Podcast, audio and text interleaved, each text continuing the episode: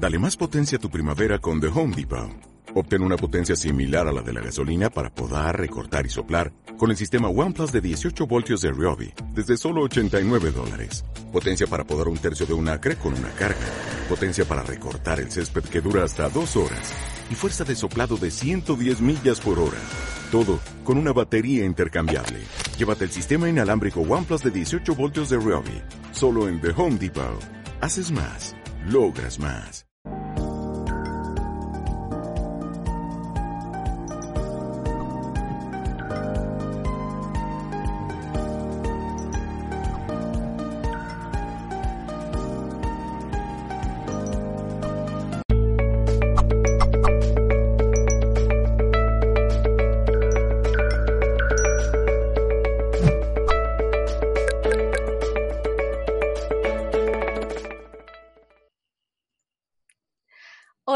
Bienvenidos y saludos en nombre de todo el equipo humano de Mindalia.com.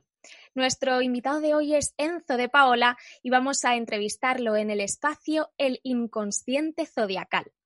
Enzo de Paola, os quiero recordar que formará parte del Congreso de Mindalia Bienestar en 2020, organizado por Mindalia.com y retransmitido en directo para todo el planeta a través de Mindalia Plus, más allá de Mindalia Televisión. Para más información puedes entrar en mindalia.com, sección Congresos. Ahora sí vamos a presentar a Enzo. Enzo es psicólogo clínico con especialidad en enfermedades psicosomáticas. Es también astrólogo profesional especializado en constelaciones sistémicas familiares, análisis transaccional e hipnosis ericksoniana. Enzo ha escrito y publicado tres libros. Es creador de la técnica del movimiento de las esferas internas, que es un sistema terapéutico de ayuda para los astrólogos y también para otros especialistas. Y además también ha creado el sistema de constelaciones del ritmo gestacional y el software de astrogenealogía, que es único en el mundo. Eh, queridos amigos, os agradecería si en la medida de lo posible eh, tratamos de no hacer preguntas de carácter predictivo e intentamos hacer preguntas un poco más de carácter general para ayudar a cuanta más gente mejor. Y ahora sí, vamos a dar paso a Enzo de Paola en el espacio El Inconsciente Zodiacal. ¿Qué tal, Enzo? ¿Cómo estás? Dalai, ¿cómo estás? Muy contento, muy contento de estar nuevamente con este maravilloso equipo humano de Mindalia Televisión y súper feliz de tener esta entrevista contigo. Enzo, pues el, gusto es mutuo. Yo también estoy muy ilusionada de estar aquí contigo. Toda la gente que nos está viendo, seguro que también, eh, seguro que esta charla les va a venir eh, genial para aprender muchas cosas. Y bueno, quería preguntarte, ¿no? Para empezar, porque la entrevista se titula El inconsciente zodiacal. ¿Qué es eso, Enzo? ¿Qué es el inconsciente zodiacal? Bien, hablando del inconsciente zodiacal, fíjate que, ¿por qué, por qué tomar este tema, no? Un tema que, que siempre nos lleva a pensar, nos, nos dirige, nos introduce a lo más profundo de, de lo que es eh, esa conciencia, de lo que es esa estructura general que siempre hemos escuchado del zodiaco, de los signos, quiero primero que todo hablar de dónde me he inspirado, de, mi gran amigo y compañero de, trabajo, Eliseo Gallardo. Eliseo Gallardo, quien tiene muchísimos años especializado y creado y ha creado una, una técnica maravillosa que se llama astroanamnesis. En la astroanamnesis se logra mirar lo que se reconocen como las memorias del inconsciente. Incluso él llegó a la, a, confeccionar, llegó como a esa capa más profunda de las cartas natales y hay un tercer mapa que se le llama el mapa del inconsciente. Y desde allí comenzó mi, mi como, como que mi pasión, mi búsqueda por, por esa temática inconsciente detrás de cada uno de los signos. Por lo general siempre hemos visto en lo tradicional que eh, Aries puede tener su parte inconsciente en su signo opuesto, que Tauro lo puede tener en, la, en el signo que está al lado, es decir, el que viene de la casa 12, por ejemplo. O sea, han habido siempre muchas teorías que han hablado de un arquetipo, de, de un arquetipo mítico eh, que, que, puede representar esa cualidad, esa característica de nuestro inconsciente a través de el zodiaco, el zodiaco solar, lo que es el signo solar. Pero para mí, para mí hizo como que un gran clic la teoría de, de Liceo y de allí vengo hoy a hablar, desde allí quiero enfocar esta, esta mirada, esta gran mirada de, del, del inconsciente zodiacal y cómo entonces se reflejan no solamente lo que nosotros hacemos, lo que nosotros vivimos, porque eso es lo que ocurre desde el signo solar. ¿Qué, qué, em, ¿qué personificamos? ¿Qué personificamos o creemos que estamos personificando? Pero en realidad, ¿qué viene detrás de nosotros? ¿Cuál es la otra realidad? Y esa otra realidad es la que se mira desde ese campo inconsciente que representa un viejo arquetipo, un viejo arquetipo en donde cuando lo llevas a tu realidad actual es como algo que se invierte. Entonces, nos hace ver qué patrones, qué circunstancias seguimos buscando, nos seguimos sintiendo como que muy identificados, seguimos creyendo, seguimos creando ilusiones y pensando que esa es la realidad que tenemos que llevar a cabo, que esa es la realidad de nuestro destino. Entonces, cuando comenzamos a comprender ese arquetipo mítico del inconsciente, podemos eh, comenzar a desarrollar una, como que unas pautas o unos procesos que nos lleven a una mayor libertad, a, conseguir una mayor independencia y realmente conectar con el self. El self es ese lado, es esa parte de la realización que todo ser humano puede alcanzar. Genial, Enzo. Eh, a ver, quiero saber si lo he entendido bien. Entonces, quiero preguntarte, entendemos entonces que algunas acciones, eh, pequeñas o grandes acciones que llevamos a cabo de una forma inconsciente, eh, pueden venir predeterminadas por nuestro signo del zodiaco sin darnos cuenta. Claro. Te voy a explicar fácilmente, vamos a hacerlo de manera muy práctica, si todas las personas que nos están siguiendo, sean astrólogas o no, eh, van a poder comprender sus, sus paradigmas, porque aquí no necesitamos horas de nacimiento, no necesitamos lugar de nacimiento, es simplemente saber cuál es, cuál es mi, mi estructura eh, consciente. O sea, nosotros tenemos un, un zodiaco, un, zodiaco que son los llamados signos solares. Bien, esos signos solares están representados por eh, nuestro momento del nacimiento. Eh, por ejemplo, ¿qué signo eres tú? A ver, ¿qué signo eres? Yo soy Acuario, Enzo. Tú eres Acuario. ¿De qué fecha? Del 2 de febrero. 2 de febrero, perfecto. Siendo Acuario, como Acuario tú tienes un nivel de conciencia. Y ese nivel de conciencia acuariano eh, lo podemos encontrar siempre con una característica de, que te gusta la independencia, de que te gusta hacer cosas eh, nuevas, diferentes, romper con lo establecido, eh, colaborar o participar en actividades altruistas, um, eres futurista, eres una persona que muchas veces incluso te puedes encontrar con sentimientos o sensaciones o experiencias contradictorias, como que si vivieras en una inercia, ¿ves?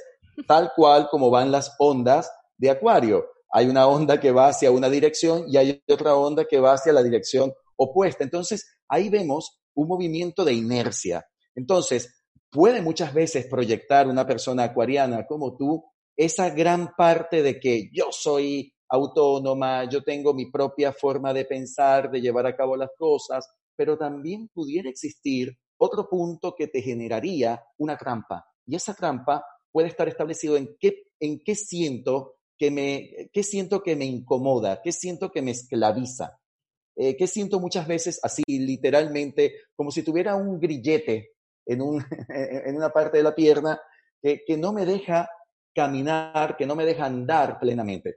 Pero ahí estamos hablando de tu conciencia acuariana. Ahora, como naciste el 2 de febrero, es importante mirar ¿Cuál sería esa memoria de tu inconsciente? Fíjate que la memoria de tu inconsciente se conecta con una memoria inconsciente Géminis.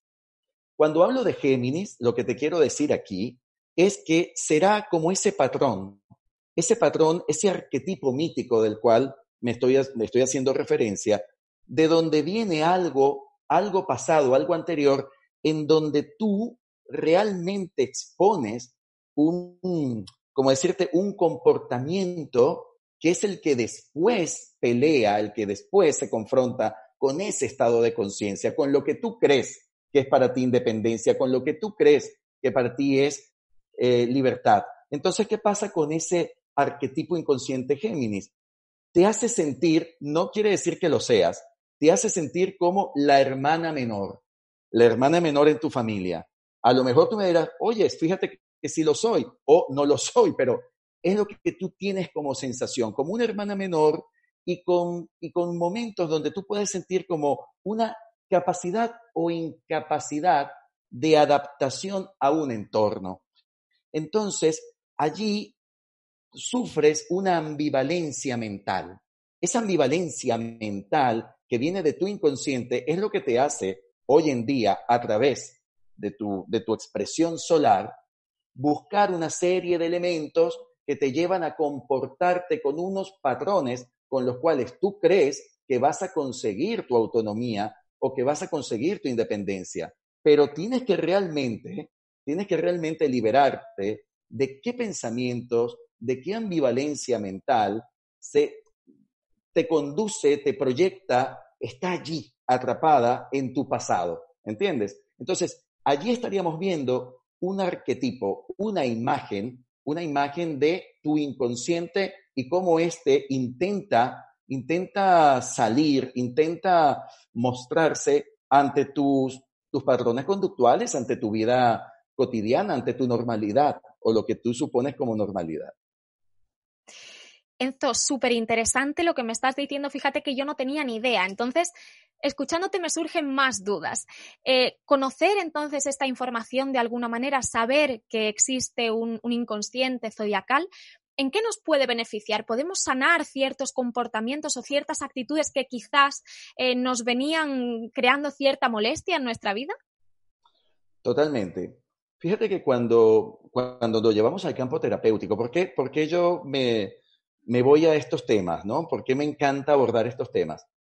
debido a lo que, a lo que es mi, mi continua investigación y mi continua dedicación, a lo que yo realmente eh, sirvo.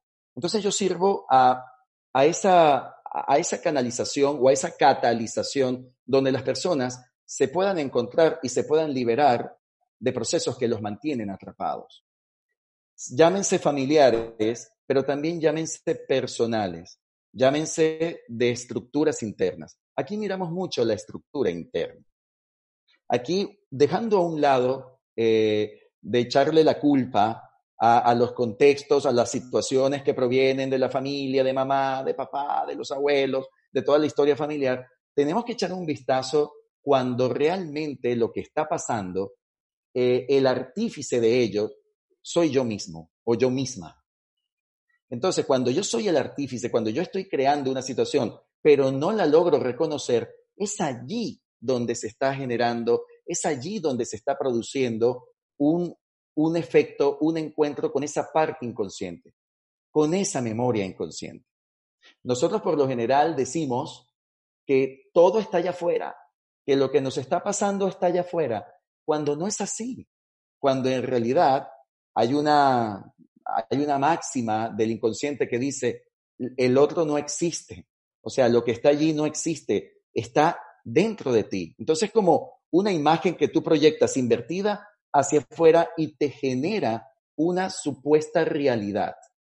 Cuando tú comprendes eso y cuando tú te logras, cuando tú te logras eh, como mm, desenfadar de ello, cuando tú te logras liberar de ello y comienzas a conectar con tu verdadero proceso, con tu verdadera, eh, llámese vocación, tu verdadero sentido, tu verdadero propósito, es cuando allí nos podemos considerar libres, libres como esencia, libres eh, hacia la forma de lo que queremos alcanzar y de lo que queremos realmente sentir, y no condenados o no atados a condicionamientos que venimos siempre eh, desarrollando, de los cuales ya antes de llegar, antes de nacer, ya están allí como un programa, ¿entiendes? Entonces, la, buena noticia es, la, mejor noticia es que esto no es predeterminado para toda la vida, sino que esto es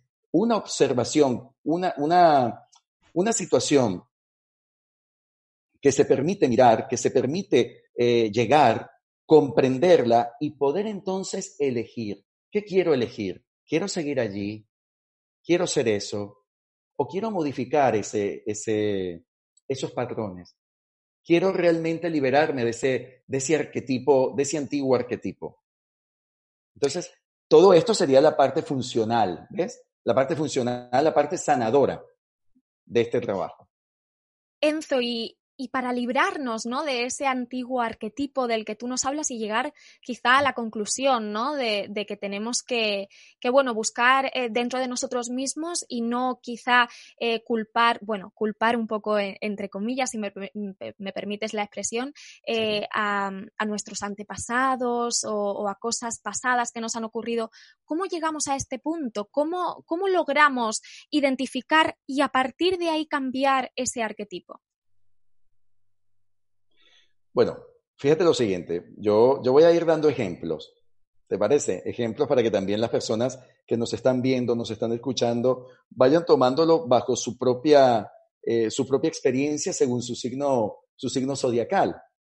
Por ejemplo, fíjate, una persona que es escorpio, una persona que haya nacido con el sol escorpión, sobre todo en los primeros, los primeros decanatos de escorpión. Cuando hablo de los primeros decanatos, hablo entre el 23 de, de octubre, eh, al primero de, al 1 de noviembre, luego del 2 de noviembre hasta el 8, 9 de noviembre. En, este periodo de tiempo, por ejemplo, las personas que han nacido bajo esa conciencia escorpiana van a tener posiblemente una conexión con una memoria inconsciente Piscis.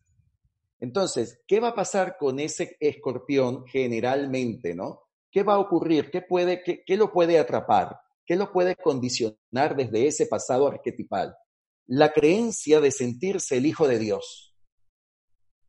Así mismo como lo escuchas, el Hijo de Dios. ¿Y qué es un Hijo de Dios arquetipalmente? Alguien que eh, tiene un sentimiento continuo de sacrificio, eh, donde tiene que diluirse en una historia para sentir que se está entregando completamente, pero también o me fusiono con algo más fuerte que yo, que me haga sentir que es un amor incondicional o me diluyo en ello. Entonces, el diluirme en ello me puede llevar a una consecuencia o a unas consecuencias donde después termino sintiéndome la víctima de mis propias circunstancias, no de las circunstancias que me muestra la vida, no de las circunstancias del destino, sino que yo soy el creador o la creadora de circunstancias que luego terminan convirtiéndose en trampas que me hacen sentir víctima. Pero entonces, ¿qué hacemos? ¿Qué hacemos? Buscamos culpables, buscamos apuntar a algo o a alguien y decir, esta es la razón de por qué yo me siento mal. No, finalmente tú has jugado desde un papel de ser la hija de Dios o el hijo de Dios y te has metido en un rol salvador. Y al, y al, eh, funcionar desde allí, te has topado y has fabricado cosas que te pueden producir situaciones donde finalmente vas a salir afectada o afectado por ello. Cuando nos damos cuenta de eso y comenzamos a poner límites, cuando comenzamos a decir, ya va, yo tengo que establecer que mi ayuda llega hasta aquí. Estos son mis límites, mis, mis límites. Y de estos límites no paso.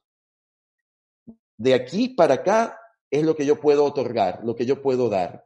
Pero de, allá, de, aquí hacia allá, eso es tuyo, eso te corresponde a ti y tú te haces cargo de eso. Cuando pensamos o comenzamos a, a operar de esta manera, estamos siendo responsables. No solo con el otro, sino con uno mismo. Cuando tú le dices a alguien, ocúpate de tu asunto, hazte cargo de lo que tienes que hacer porque eso te toca a ti, tú estás siendo responsable contigo mismo. Claro, quiere decir que en ocasiones, por lo que entiendo, confundimos un poco responsabilidad con egoísmo, ¿no? Porque a veces cuando una persona nos dice, no, aquí está mi línea y esta línea no la puedes pasar, eh, entendemos pues como que nos rechaza o como que es egoísta con nosotros y realmente quizá lo único que está haciendo es responsable. Claro, pero ¿quién, quién realmente, quién realmente es el egoísta? esa persona a la cual se le está señalando o la persona que lo está diciendo. ¿Quién está hablando allí? El propio inconsciente. Claro, volvemos. claro, cuando yo te digo a ti, es que Dalai, tú eres un egoísta porque no me ayudas, porque. No, ahí está hablando mi propio inconsciente desde una figura, desde un arquetipo infantil, desde un niño eh, herido, demandante, o que busca, o que anhela, o que cree que lo tienen que proteger, que lo tienen que acoger, o que le tienen que dar todo. Entonces, cuando nosotros nos referimos al otro o a los demás como que este es malo, este es bueno, este me da, este me quita, este, este, este me otorga, este me permite, este me complace, pero este me trata muy mal. En realidad, ¿quién está hablando allí? Muchas veces, muchas veces tenemos que comprender que la persona que, que está constantemente en la queja, ¿eh? porque hay circunstancias que, ok, te pueden decir, vale, aquí ha habido un acto que no es de la persona, sino que sí representa, sí tiene que ver con algo de ella afuera, pero son muy pocas situaciones. Pero cuando hablamos de personas que viven continuamente en la queja, que viven todo el tiempo criticando, que viven todo el tiempo demandando, ¿quién es el que está realmente operando allí? ¿Las circunstancias, el mundo o es un asunto personal? Claro, yo aquí tengo un refrán que a mí me decían de chiquita, que siempre me decía mi madre, Dalai, lo que hablas de los demás habla más de ti que de la otra persona. Entonces, tiene un poco que ver con esto, muy ¿no? Sabio, claro, es sumamente sabio, es el espejo, es esa ley del espejo, ¿ves? nosotros estamos continuamente viéndonos en un espejo. Los padres, ¿eh? Mira, los padres son eh, parte fundamental en esas estructuras que van alimentando esas, esas, eh, esos arquetipos o ese arquetipo de nuestro inconsciente. Todas esas condiciones del inconsciente vienen muy alimentadas de las experiencias, de las vivencias, de los resultados, también de la información que han podido desarrollar o que han podido transmitir los padres. Pero también después nos topamos con una de las, de, de las eh, experiencias maestras en la vida. ¿Sabes quiénes son? Las parejas.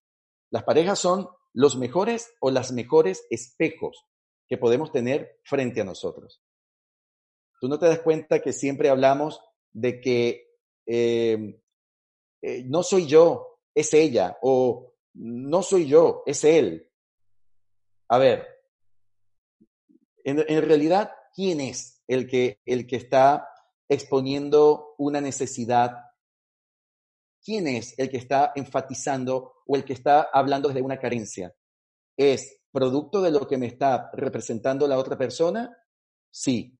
¿Pero por qué me lo está representando? Porque es lo que yo no quiero ver en mí. Y hasta que yo no lo termine de ver, hasta que yo no lo termine de sanar, se me van a ir representando estas imágenes en distintas experiencias en la vida por eso las personas dicen, es que yo no tengo suerte en el amor, no tengo suerte con las parejas, porque siempre me pasa lo mismo. Escúchate, ¿qué estás diciendo? ¿Qué es lo mismo? Claro, hasta que yo no pase de grado, hasta que yo no apruebe la asignatura, voy a quedar en el mismo nivel. Y, se va, y me van a seguir apareciendo personas que me van a estar señalando, que me van a estar apuntando, que me van a estar diciendo esta situación tienes que verla tú. Son como nuestros proyectores.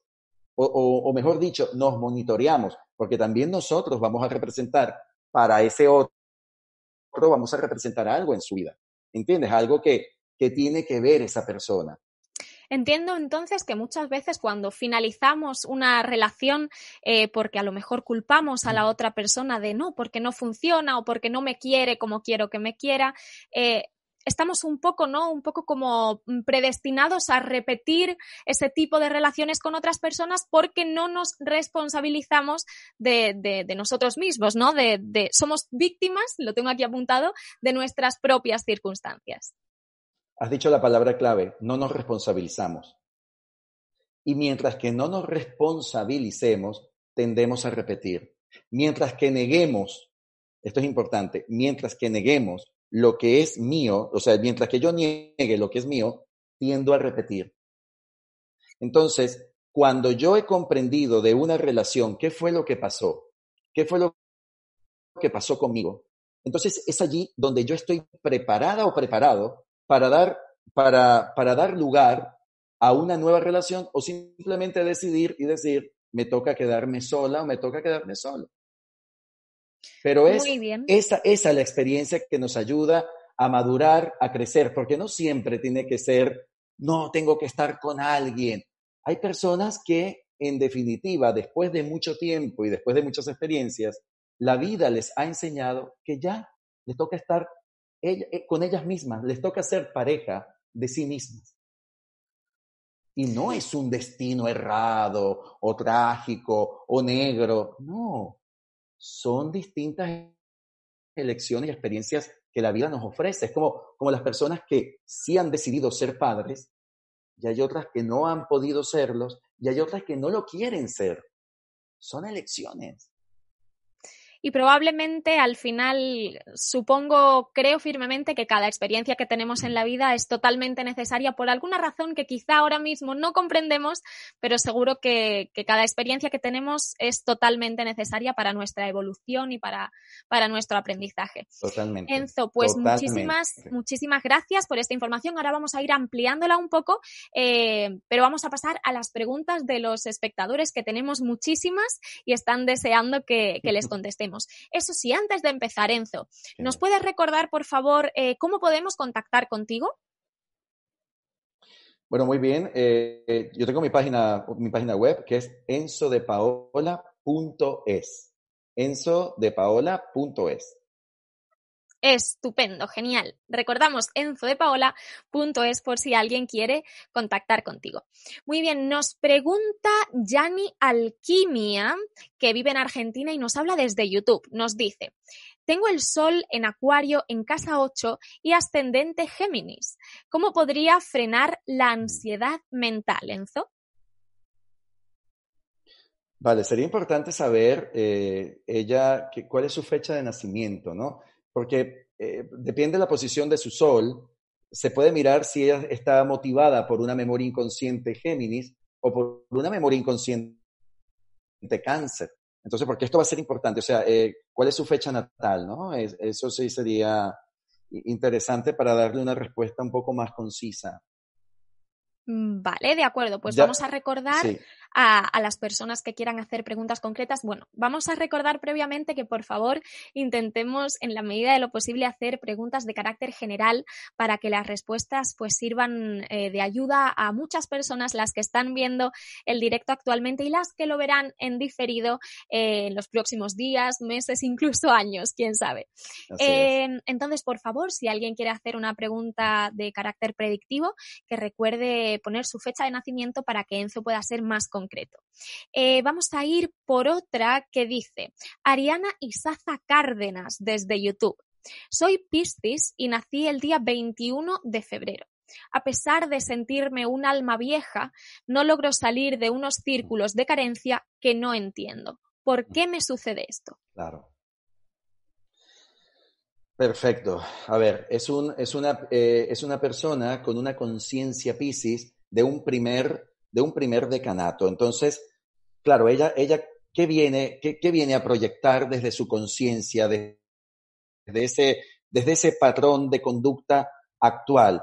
Eh, una, una, cualidad de, sutileza, de, intuición, de, servicio, de, ponerse al servicio, pero lo que está ocurriendo es que su memoria inconsciente, probablemente la memoria inconsciente que está enviando un patrón en donde ella repite una y otra vez el quedar atrapada en un círculo, es eh, la memoria inconsciente canceriana, que eso significa como representar realmente el papel de la madre de todos, comportarse como la madre de todos. Entonces imagínate una persona que esté moviéndose en ese, en ese papel.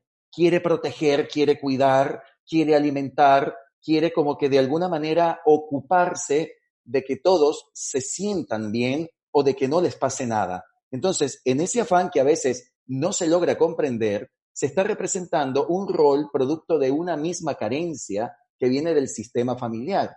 qué parte, qué parte de, del sistema de las mujeres de su familia no tuvo suficiente contención, qué parte, por ejemplo, fue abandonada, dónde faltó ese gran refugio, en dónde no se sintieron refugiados. Allí es donde nos están hablando elementos del inconsciente que puede estar afectando a esta persona, a esta mujer, que es eh, signo Pisces. Entonces, eso es lo que la lleva a sentir que puede, eh, así tal cual como lo he dicho, ella se siente un alma vieja, sí, pero en realidad puede estar atrapada en un inconsciente en donde tiene que ser responsable de alguna manera de proteger a todos los que está a su alrededor.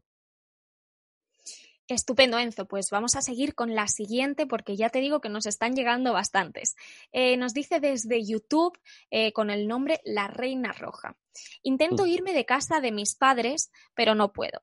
Soy Tauro, soy gay y tengo 35 años. Quiero vivir mi vida. Eh, no sé qué me pasa, ¿qué puedo hacer? A ver, bueno, sigo, ¿no? En, en, el tema de hablarme de Tauro, bien. Tauro, Tauro de, por sí, a nivel de, su nivel, de su nivel consciente, ¿qué busca siempre Tauro? Busca una seguridad, busca de establecer, establecer su propia forma, su propio estilo, en donde pueda ser estable, pero también qué es lo que quiero tener y qué en esa búsqueda de tener me hace retener. Entonces, allí pueden estar operando memorias inconscientes, como por ejemplo la memoria inconsciente Virgo, si ha nacido em, en los primeros decanatos, o sea, si esta persona es de, del mes de finales de abril y comienzos de mayo, ya estaríamos hablando de una memoria, de una memoria inconsciente Virgo. En esa memoria inconsciente puede haber un personaje que destaque esa parte, esa necesidad de controlar. Yo controlo, yo lo controlo todo.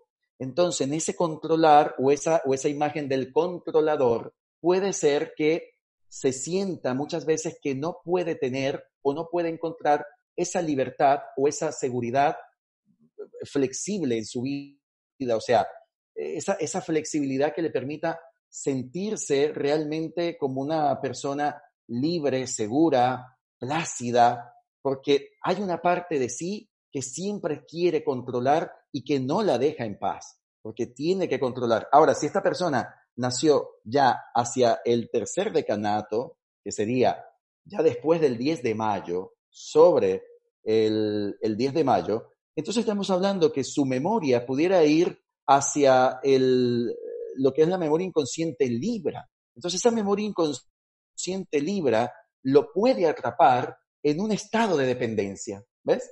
Puede esta persona puede decir, no, yo, yo tengo mis propios recursos, Tauro, ¿no? Yo tengo mis propios recursos, yo hago las cosas eh, siempre con mi propio valor, yo tengo valor, yo tengo autoestima. Pues hay una parte inconsciente que te dice que no.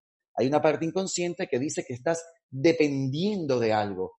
Puede ser dependiendo de las relaciones afectivas, puede ser dependiendo de tu propia imagen, dependiendo de aquello que tú quieres aparentar. Entonces, suéltate, suéltate para, para, para, no, para poder salir de esas trampas en donde te crea una retención de tu propia energía. Pues me consta que la Reina Roja tiene que estar muy contenta con tu respuesta. Em, vamos a intentar ayudar a más gente. Nos dice Lupita Méndez, eh, que vive en México y nos habla desde YouTube también. Dice, ya reconocí mis errores en pareja, pero tuve que separarme. ¿por qué no puedo conseguir otra pareja? Enzo, yo creo que esto está relacionado un poco a lo que hablábamos antes, ¿no? Que a veces hay periodos que, necesitamos estar solos, quizá. Totalmente. Eh, cuando, cuando nos hacemos esas preguntas, como se hace Lupita, ella tendría que preguntarse, ¿por qué no puedo estar conmigo misma? ¿Por qué no puedo estar conmigo misma? Antes de volver a entrar en un proceso de pareja, de relación, ¿Por qué no nos preguntamos hasta qué punto tengo que tener una relación conmigo misma o conmigo mismo? ¿Hasta dónde tengo que verdaderamente comenzar a aprender a ser pareja de mí misma o de mí mismo? Muy bien, una tarea que nos queda un poco a todos por hacer, porque yo creo, yo creo que todos en alguna ocasión nos hemos visto un poco, ¿no? En esa, en ese vaivén de, oh, ¿por qué, ¿por qué no encuentro pareja, no? Pero quizá tengo que estar solo y a veces es un poco difícil detectar qué momento hay para cada cosa. Eh, nos dice, por ejemplo, Josefina Morales, también desde YouTube, hoy está YouTube que explota. Saludos, Enzo. Em, ¿Cómo está a rasgos eh, generales el inconsciente zodiacal de Leo? ¿Qué nos podrías decir? Bien, vuelvo con, Josefina Morales. Eh, depende de, tu fecha de nacimiento, Josefina, pero a rasgos generales, el inconsciente zodiacal de Leo se, se relaciona en, las primeras, en los primeros días, en los primeros 15, 16, hasta, hasta el día 20, 21 de, de nacimiento de los leos, ¿no? Los primeros 20 días de nacimiento, se relaciona ese, esa memoria inconsciente con Sagitario. Entonces, si nosotros por un momento visualizamos a Leo a través de su conciencia, ¿cuál es la conciencia de un sol Leo? Brillar, eh, realizarse, eh, eh, quererse, mm, buscar también de crear, eh, buscar de, de, dirigir las cosas, de vivir, ¿no? De, de conectar con una esencia placentera. Pero en realidad, en realidad, ¿hasta qué punto esa memoria inconsciente, Sagitario, puede generar otro tipo de, de pauta, de personaje, por ejemplo, un Leo con una memoria inconsciente Sagitario se puede sentir, no necesariamente, vuelvo a decir, como te, lo dije a ti, Dalai, no necesariamente lo tiene que ser, se puede sentir como la hermana o el hermano mayor. La hermana o el hermano mayor. Entonces, ¿qué, qué, hace un hermano mayor? ¿Qué hace una hermana mayor? ¿no? Eso sería como un punto de reflexión. Pero también una persona Leo con una memoria inconsciente Sagitario va a tener como que algo pendiente constantemente, una búsqueda de lo fascinante. Y esa búsqueda de lo fascinante le puede llevar a qué tal estuvo la relación con su padre. ¿Cómo fue realmente la relación con su padre? ¿Sentiste que tuviste el padre ideal? ¿Sentiste que viste a tu padre muy pequeñito? ¿Sentiste que viste a tu padre muy grande e inalcanzable? Entonces, ¿cómo está esa relación interior con mi padre? ¿Cómo la he manejado? ¿Cómo la he podido liberar? ¿He podido liberarme de las expectativas con papá? Importante esta frase, libérate de las expectativas de papá o de las expectativas que has tenido con papá. Eso es importante para Leo con memoria inconsciente Sagitario. Pero también hay otros mm, casos de de los leos que nacieron en los últimos decanatos, en el último, perdón, decanato, el cual puede tener una memoria inconsciente Capricornio. Y allí ya hablamos de que esas personas Leo pueden tener inconscientemente una estructura donde hay una obligación, hay una carga eh, con algo o con alguien y se sienten como los patriarcas de su clan. Entonces, fíjense, ¿no? Son puntos que puede albergar Leo desde una desde un inconsciente sagitariano con un modelo sagitariano o con un modelo capricorniano. Pues muy, muy interesante esta información. Agradecemos también que, que la pregunta haya sido así de carácter general, porque bueno, seguro que esta información sirve para todos los Leo, ¿no? Que, que, haya viendo este directo. Vamos ahora con una pregunta de Facebook, porque en Facebook también nos preguntan. Nos dice Juliana Campo, que vive en Colombia. Nací el 5 de enero de 1989. Tengo momentos en los que me siento atascada laboral, económica y mm. personalmente.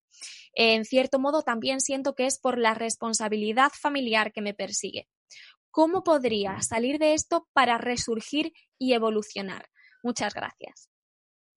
Bueno, fíjate que aquí interesante de esta mujer que nació el 5 de enero, que es colombiana, eh, ella Capricornio, como Capricornio, ¿cuál es su conciencia? ¿Qué es lo que ella cree eh, qué, es, qué es lo que ella mantiene siempre que tiene que realizar, ¿no? Desde su campo consciente, desde su campo de su signo solar Capricornio. Ella tiene que ser responsable, ella tiene que ser estructurada, tiene que siempre visualizar el orden, tiene que vivir con, desde, desde ese orden y desde una madurez. Madurar aprender cosas desde, desde, un, desde una época eh, previa. Puede ser que esta persona haya vivido experiencias siempre previas, haya madurado tempranamente, pero el inconsciente, el inconsciente de esta persona del 5 de enero, siendo Capricornio, tiene que ver con la memoria Tauro. Y siendo memoria Tauro, ya, ya mucha gente que conoce ya el arquetipo taurino dirá, ah, aquí tiene la relación con el tema de los valores, el por qué esta persona se siente eh, en un conflicto con el dinero o con la energía, con el flujo del dinero. Porque desde esa memoria Tauro, el tema que tienes es lo que tú quieres tener y retener, qué es lo que realmente representa para ti un valor, qué es lo que representa para ti esos valores fijos y estáticos en qué te has quedado eh, atrapada a nivel material, a nivel de, de lo que es para ti o representa para ti tu autovaloración. ¿Es tu autovaloración acaso el mundo material, algo que tiene que ser tangible? ¿O realmente tienes que comenzar a comprender tu autovaloración desde el amor propio, desde aquello que te permita a ti sentirte eh, que tú vales por lo que eres, por quién eres y no por lo que tienes, no por lo que alcances. Y entonces comenzar a soltar la mochila, esas cargas que te expones, tanto desde la parte de tu inconsciente, desde, ese inconsciente Tauro, desde ese inconsciente que es el retener y el tener, para poder entonces dotar, para poder entonces eh, responsabilizarte en tu vida, tanto de ti como de los demás. Entonces, hay que aprender a aligerar, hay que aprender a soltar cargas, viajar con el equipaje necesario. Enzo, pues muchísimas gracias. Eh, estamos en hora, ya eh, se nos ha hecho muy cortito. Quedan algunas preguntas que nos gustaría que pudieras resolver, pero vamos a tener que dejarlo para la próxima. Independientemente de eso, que nadie eh, se preocupe porque muy pronto vamos a volver a disfrutar de Enzo y podremos ampliar toda esta información, como ya os he dicho anteriormente, en el Congreso de Mindalia Bienestar en 2020. ahora sí, quiero recordaros que esta información ha sido vista en países como Venezuela, España, México, Aruba, Estados Unidos, Argentina o Colombia, entre otros. Nos ven desde muchísimos sitios y estamos eternamente agradecidos. Y ahora sí, por favor, vamos a darte un minutito para que te despidas y para que nos recuerdes cómo podemos contactar contigo. Bueno, vuelvo a decirlo, eh, Dalai, muy feliz, muy agradecido con todas las personas que nos han, nos han visto, que de todos estos países maravillosos, hermosos, que les doy las gracias. A Mindalia Televisión, a ti, muchísimas gracias por, por este espacio, por este momento tan ameno, tan agradable, y decirle a todas las personas que se sientan cada vez un poquito, cada vez más libres, más, más independientes, que puedan conseguir lo que les causa placer, lo que verdaderamente les llena y que se den a ello sin tanta aprensión, sin tanta eh, información que, colapsa, ¿no? Que, que, produce esa, esas disociaciones muchas veces de lo que realmente podemos llegar a ser. Entonces, abrirnos más, dejarnos fluir realmente. Enzo, pues muchísimas gracias una vez más. Es un placer compartir este espacio contigo eh, y vamos a finalizar recordando que podéis eh, suscribiros a nuestras diferentes plataformas que son YouTube, Facebook, Instagram, Twitter, Twitch, Periscope, Mixer y Boundlife. Os animamos también a comentar o compartir este vídeo en YouTube. Eh, además, podrás disfrutar de esta conferencia en diferido a través de nuestra emisora Mindalia Radio Voz, 24 horas de información consciente, eh, y también en www.mindaliaradio.com. Además, eh, como sabéis, podéis disfrutar también de nuestro canal de YouTube Mindalia Plus, más allá de Mindalia Televisión. Y ahora sí, muchísimas gracias a todos y hasta la próxima conexión de Mindalia en directo.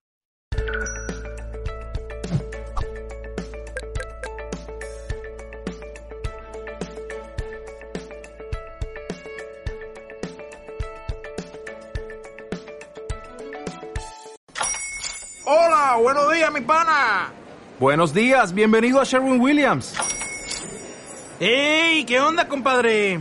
¿Qué onda? Ya tengo lista la pintura que ordenaste en el ProPlus app. Con más de 6.000 representantes en nuestras tiendas listos para atenderte en tu idioma y beneficios para contratistas que encontrarás en aliadopro.com. En Sherwin Williams somos el aliado del PRO.